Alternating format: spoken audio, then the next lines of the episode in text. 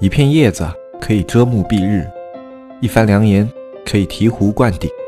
我们在前方披荆斩棘，希望后来者一帆风顺，共享商业智慧，共享创业成功。欢迎收听本期纸木淘宝内训。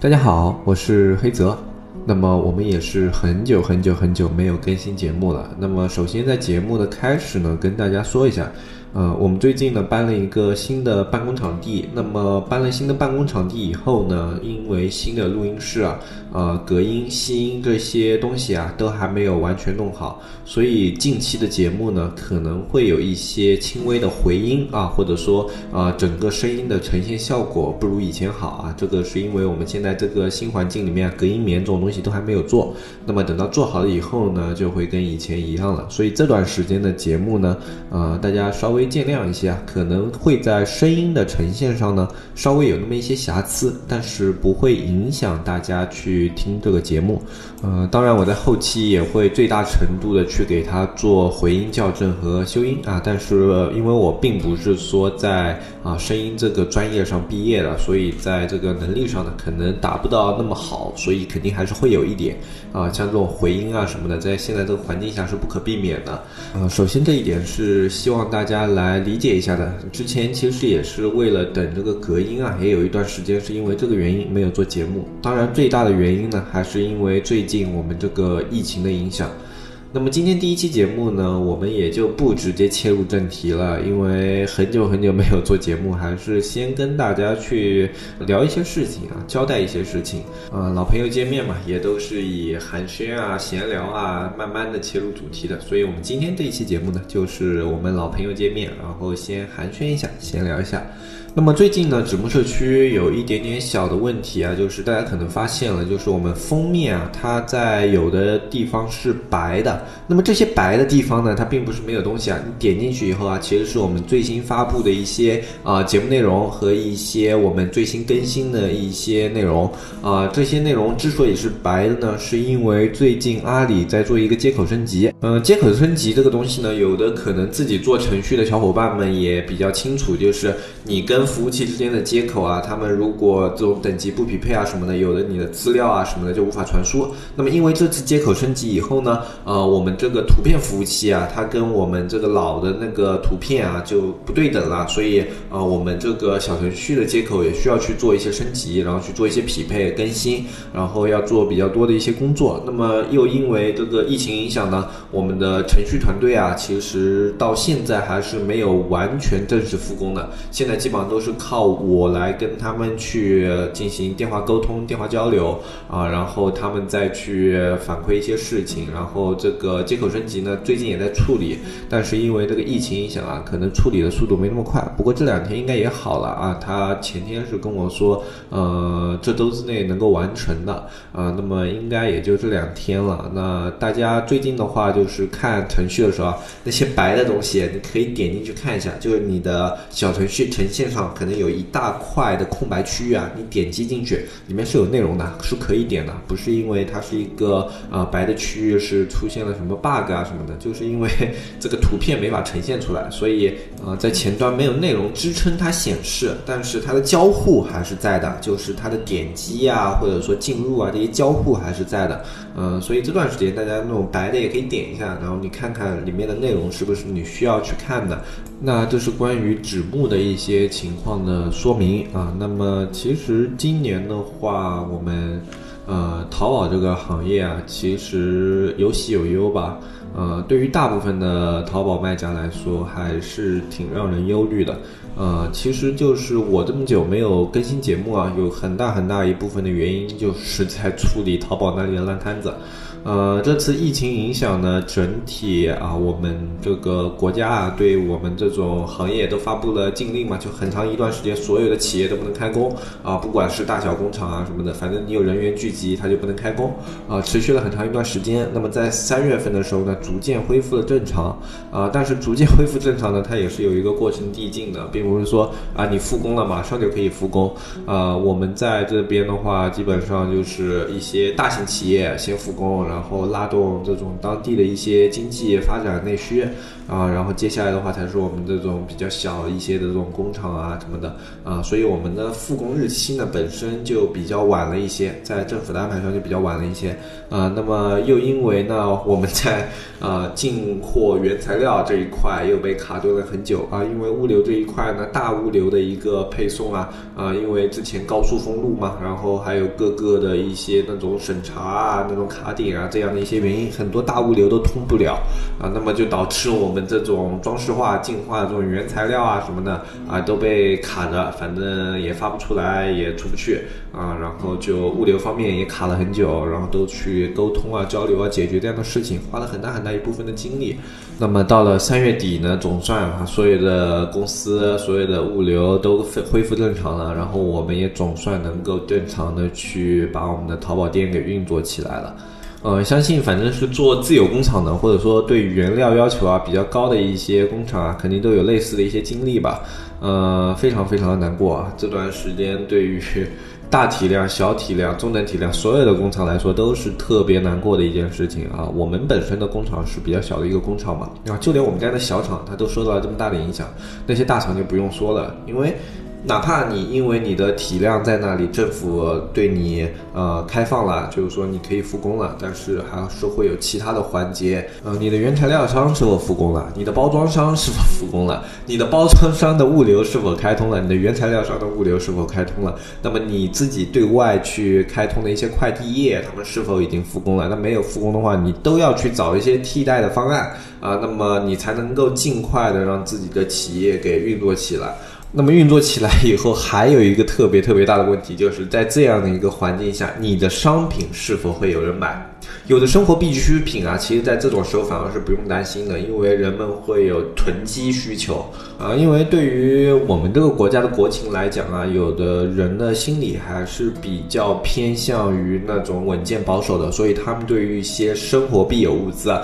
最近都是以囤积的方式去购买啊。只要我觉得我比如说一年之内这些东西保质期内啊，我都用不坏的话，那么我就会囤积一年的量啊。中国是会有比较多的人有这样的习惯的，那。所以，对于生活必需品来说啊，这样的一个环境下，你是不愁你的东西销售不出去的啊。只要你能生产出来，你能把货出出去，那么这种情况下呢，你这种情况就不用担心了。那么，对于我们这种非生活必需品、非刚需的一些商家来说啊，问题是比较大的。呃，因为我们这个行业的话，举个例子吧，就影响的有两大块，一大块是婚庆行业，另外一大块是家装行业。啊，那么婚庆和家装呢，它其实是联系比较紧密的一个东西。一般人嘛，就是结婚了，那房子重新装修或者买了新房要装修啊，这两种是装修里面的一种常见的情况，对吧？那么所以这两个东西是联系在一起的。那我们装饰化这个东西呢，其实就是附属于这两个行业之下的。呃，这个行业它是依托于这两个行业的繁荣，它才会表现的比较繁荣。呃，婚庆行业就不用说了，大家肯定看在眼里啊。就比如说你在城里，那么你就不用想着去酒店摆酒了。那么如果你在乡下，是吧？你们的村政府如果通融一点的话，啊，你在最紧的那一段时间结婚，可能会让你摆一桌酒。那么如果你的村政府不通融的话，就你你在那段时间结婚，你领了结婚证，你回家跟大家通知一下，说你们结婚结好了就可以了。啊，就这样的一个情况啊，非常非常的惨淡。那么很多人是不会选择这种时候结婚的，哪怕他原先预计啊，比如说二三月份要结婚的，现在也可能已经准备顺延到五六月份，甚至更后面的日期了啊。那么这段时间拍婚纱照的人也就没有了，拍婚纱照的人没有了，那么预定这种婚纱相框的人也就没有了啊。那这个对我们行业啊，就是巨大的打击哈。这个打击是肉眼可见的，因为对于我们工厂的线下供应来说啊，本身婚纱店这一块啊是一个比较大头的一块地方。那么所有的婚纱店都不供应的话，那么首先这一块我们在这两个月啊收入基本上为零啊。呃，有的话也其实很难去做啊，因为我们之前说了，之前那段时间原材料进不来，包括工人也无法复工，那么这一块的损失就是肉眼可见的。那么在淘宝行业呢，我们最大的一个损失就是来源于家装的一个惨淡。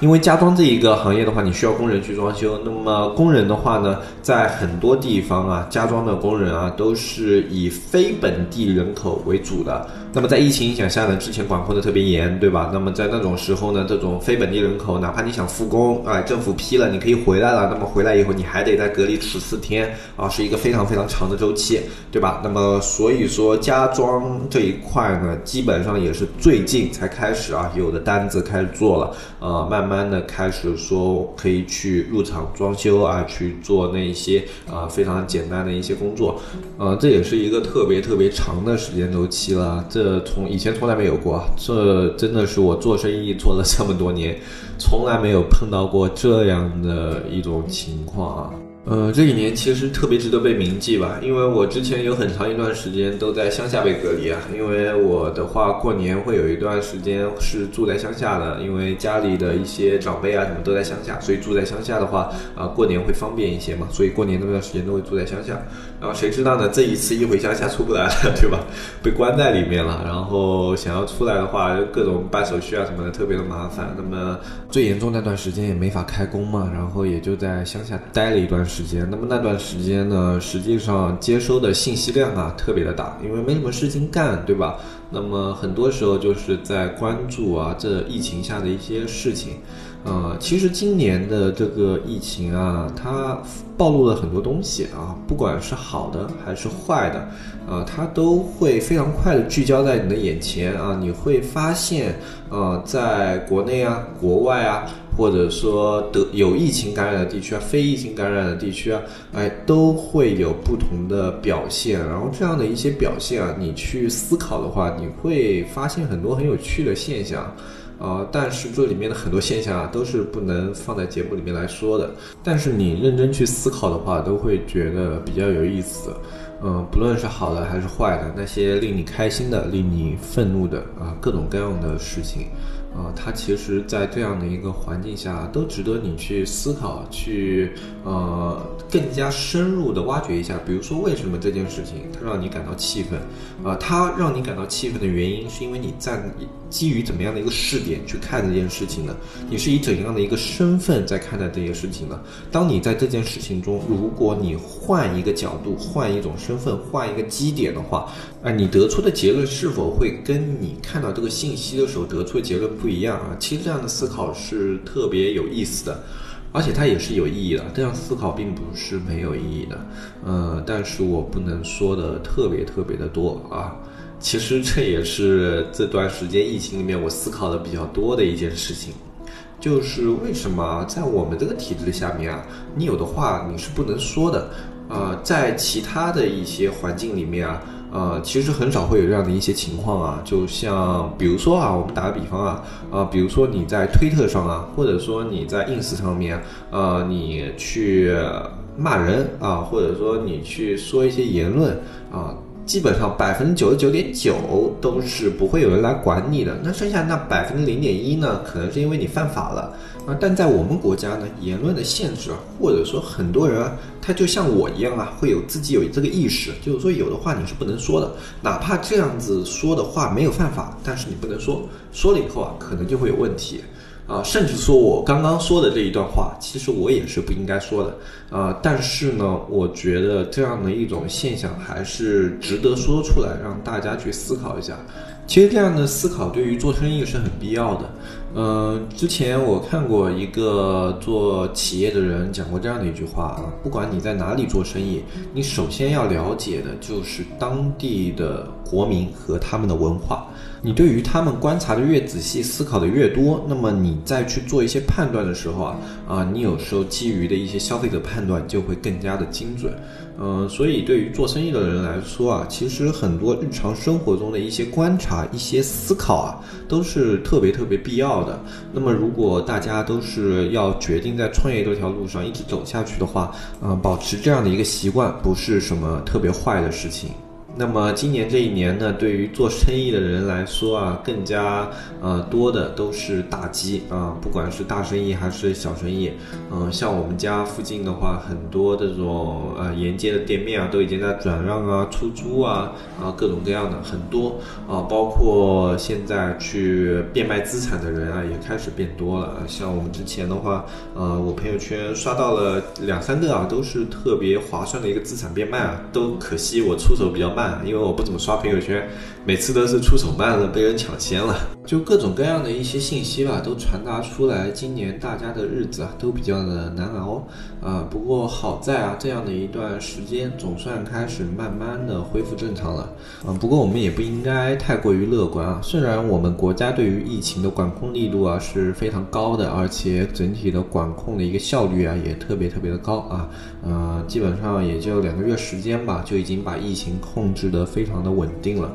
嗯，但是不应该放松警惕啊，因为像这样。的一种呃，这种病毒的话，其实在它有完全免疫的这种疫苗啊出现之前，呃，都不应该太过于松懈啊，因为你很难揣摩的一个东西啊是人性。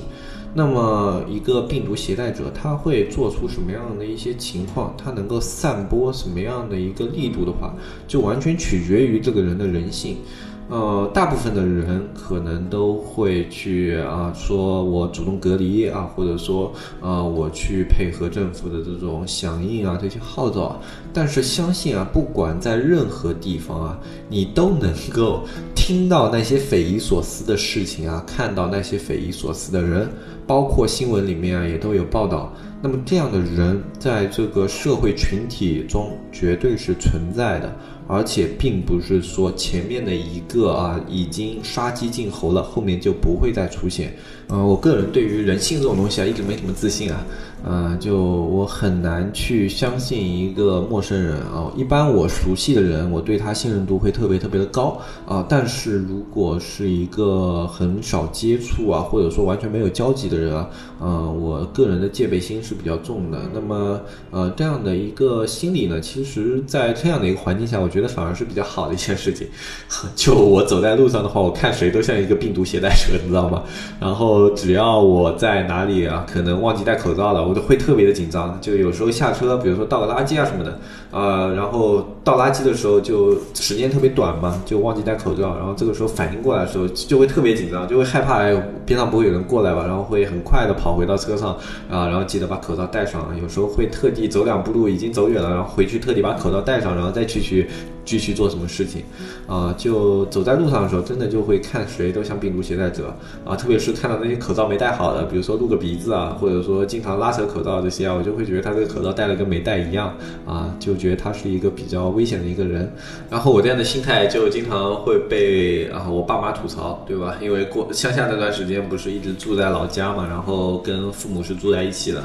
然后我在乡下，因为没什么人嘛，然后但是我要出去，我必戴口罩。然后他们就会说，这附附近又又没什么人。我说，万一碰到人呢？万万一是一个呢？然后他说，那你也太怕死了，啊！但我觉得小心一点总没有错，是吧？啊，哪怕是千亿分之一的概率你碰上了，那你本来戴一个口罩就可以避免的事情，那为什么不去做呢？对吧？嗯，那今天这一期节目的话，其实也就跟大家闲聊一下吧。嗯，疫情上来，现在整个自己的淘宝店还有点一团乱麻，哎，根本还没有理出头绪来啊！因为刚刚开始算是复工复产，然后开始做线上。然后线上现在的流量真的是惨不忍睹啊！我们的行业啊，整体都是一个比较大坡度的下滑，所以现在自己还在头疼呢。呃，之前也很想做节目啊，真的不骗大家，就一直挺想做节目的，但是因为啊各种事情在这边牵绊着，其实没法很专心的做节目。另外有一点就是，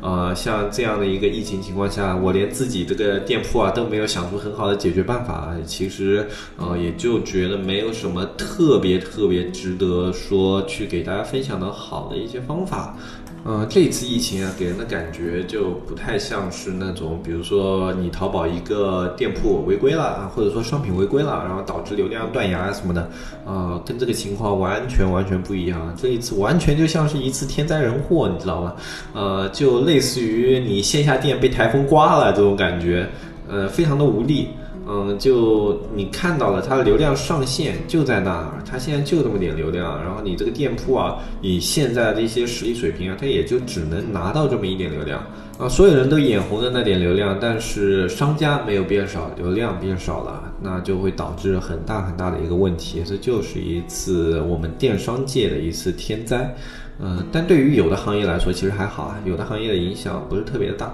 嗯，像我之前说的一些生活必需品啊，啊，或者说有类似于像服装业啊什么的，啊，这些数据我看下来啊，影响都还可以。但是像我们这种非生活必需品的流量影响真的还挺大的，啊，一个是因为很多人现在工作啊什么的，啊，压力比较大，整体这种消费力水平变低了那么一点啊。然后另外也是，啊，现在这样的一些环境下，有的不是特别必要的东西啊，人们就不会去买了。啊，就各种因素的影响吧。那么我现在也是每天都在关注这个流量情况啊，希望这个流量能够早日恢复正常啊。最近已经开始慢慢的恢复了啊，那么希望它能够早一点恢复到比较正常的那个值啊。那么我个人呢，也希望像线下的这些店铺啊、婚纱啊这些东西啊，都能够正常的开始复工。哎，不管大家是做什么生意呢，就恢复正常啊。现在应该就是我们所有这些创业者、做生意的人最大的一个愿望了。啊，那今天这期节目呢，就跟大家说到这里。呃，节目呢最近开始也是会做了，但是不一定是分享淘宝的东西啊。就我自己来说啊，这个淘宝最近也是没有什么特别好的一个思路啊，没有特别多的一个头绪，所以最近呢可能会去分享一些呃调整心态啊，或者说啊怎么样去整理自己的一个心理啊，如何去啊做一些这种损失的一些降低啊，就类似于像这样的节目可能会做一些。啊，因为现在你说在这种台风天里面，我要逆风而上的话，啊，不太现实，不太现实。我们也想过，就是说，比如说像现在这个样的一个环境下，冲一冲，把店铺冲上去，但是我们。算了一下这个投入啊和一个支出，一个短期的回报呢肯定是不划算的。呃，为了这样的一个短期的一个回报啊，甚至说会亏损的一个回报啊，然后脑子一热做这样的一个决定的话，呃，不一定是一件好事。啊所以现在呢，整体的策略都比较保守。呃，反正降低损失吧，然后其他的就等这种流量啊慢慢恢复过来再说。那么今天这期节目呢，就跟大家先说到这里。然后这一期节目呢，也是我们正式的今年的一个节目更新就开始了。后面的节目呢，呃，都会会开始恢复正常。然后啊，本身对于自媒体啊，今年本来是有很多规划的。那么现在呢，呃，这些规划一定会做啊，但是这个日期呢，可能要往后稍微顺延一些。包括我们的一些视频计划什么的，都要往后顺延一些。所以暂时还是以音频的更新为主啊。嗯，更新周期暂时还是跟以前。一样啊，每周一、三、五更新啊，然后如果有时间的话会多更一些啊。那么今天就暂时跟大家先说到这里，然后后续的话一些啊自己的想法啊，或者说整个淘宝的一个环境的变化，都会及时的跟大家去说的。嗯，还有在节目最后呢，还是提醒大家一下，不要太盲目啊。在这样的一个环境下，有的东西啊，就像我刚刚说的，它就像台风一样，是一个不可抗力。嗯，你不要着急啊。如果你急的话，像现在有的一些教程。啊，有的一些方法论啊，说现在是电商最好的趋势啊，现在是电商最好的一个环境啊，因为线下都做不了了，所以你电商现在是怎么怎么样的啊？这样的言论其实有挺多。呃，不能说它完全错啊，但是你要考虑自己的商品类目情况啊。如果你是跟我这样的商品的情况的话，那么其实这个言论对你来说就是错误的啊。如果你是一另外的一些商品的话，那么这个言论是正确的。你在接收这些信息的时候要相对辩证啊。呃，如果你一股脑儿的去接收一些这种讲师的说法，不去考虑自己的商品情况的话，其实是有问题的。呃，我不反对大家去寻求解决的办法，因为我自己也在找，但是。找寻求解决的办法的时候啊，也要相对的客观和理性啊，结合自己的商品去分析啊，这一点是特别特别重要的啊，要不然的话，有的时候啊，在这样的环境下遭受一次打击，可能这辈子都会受到特别大的影响，至少你在短期的几年内啊，都是会受到比较大的影响的。嗯，那么今天这期节目的话，就说到这里，我是黑泽，我们下期再见，拜拜拜拜拜。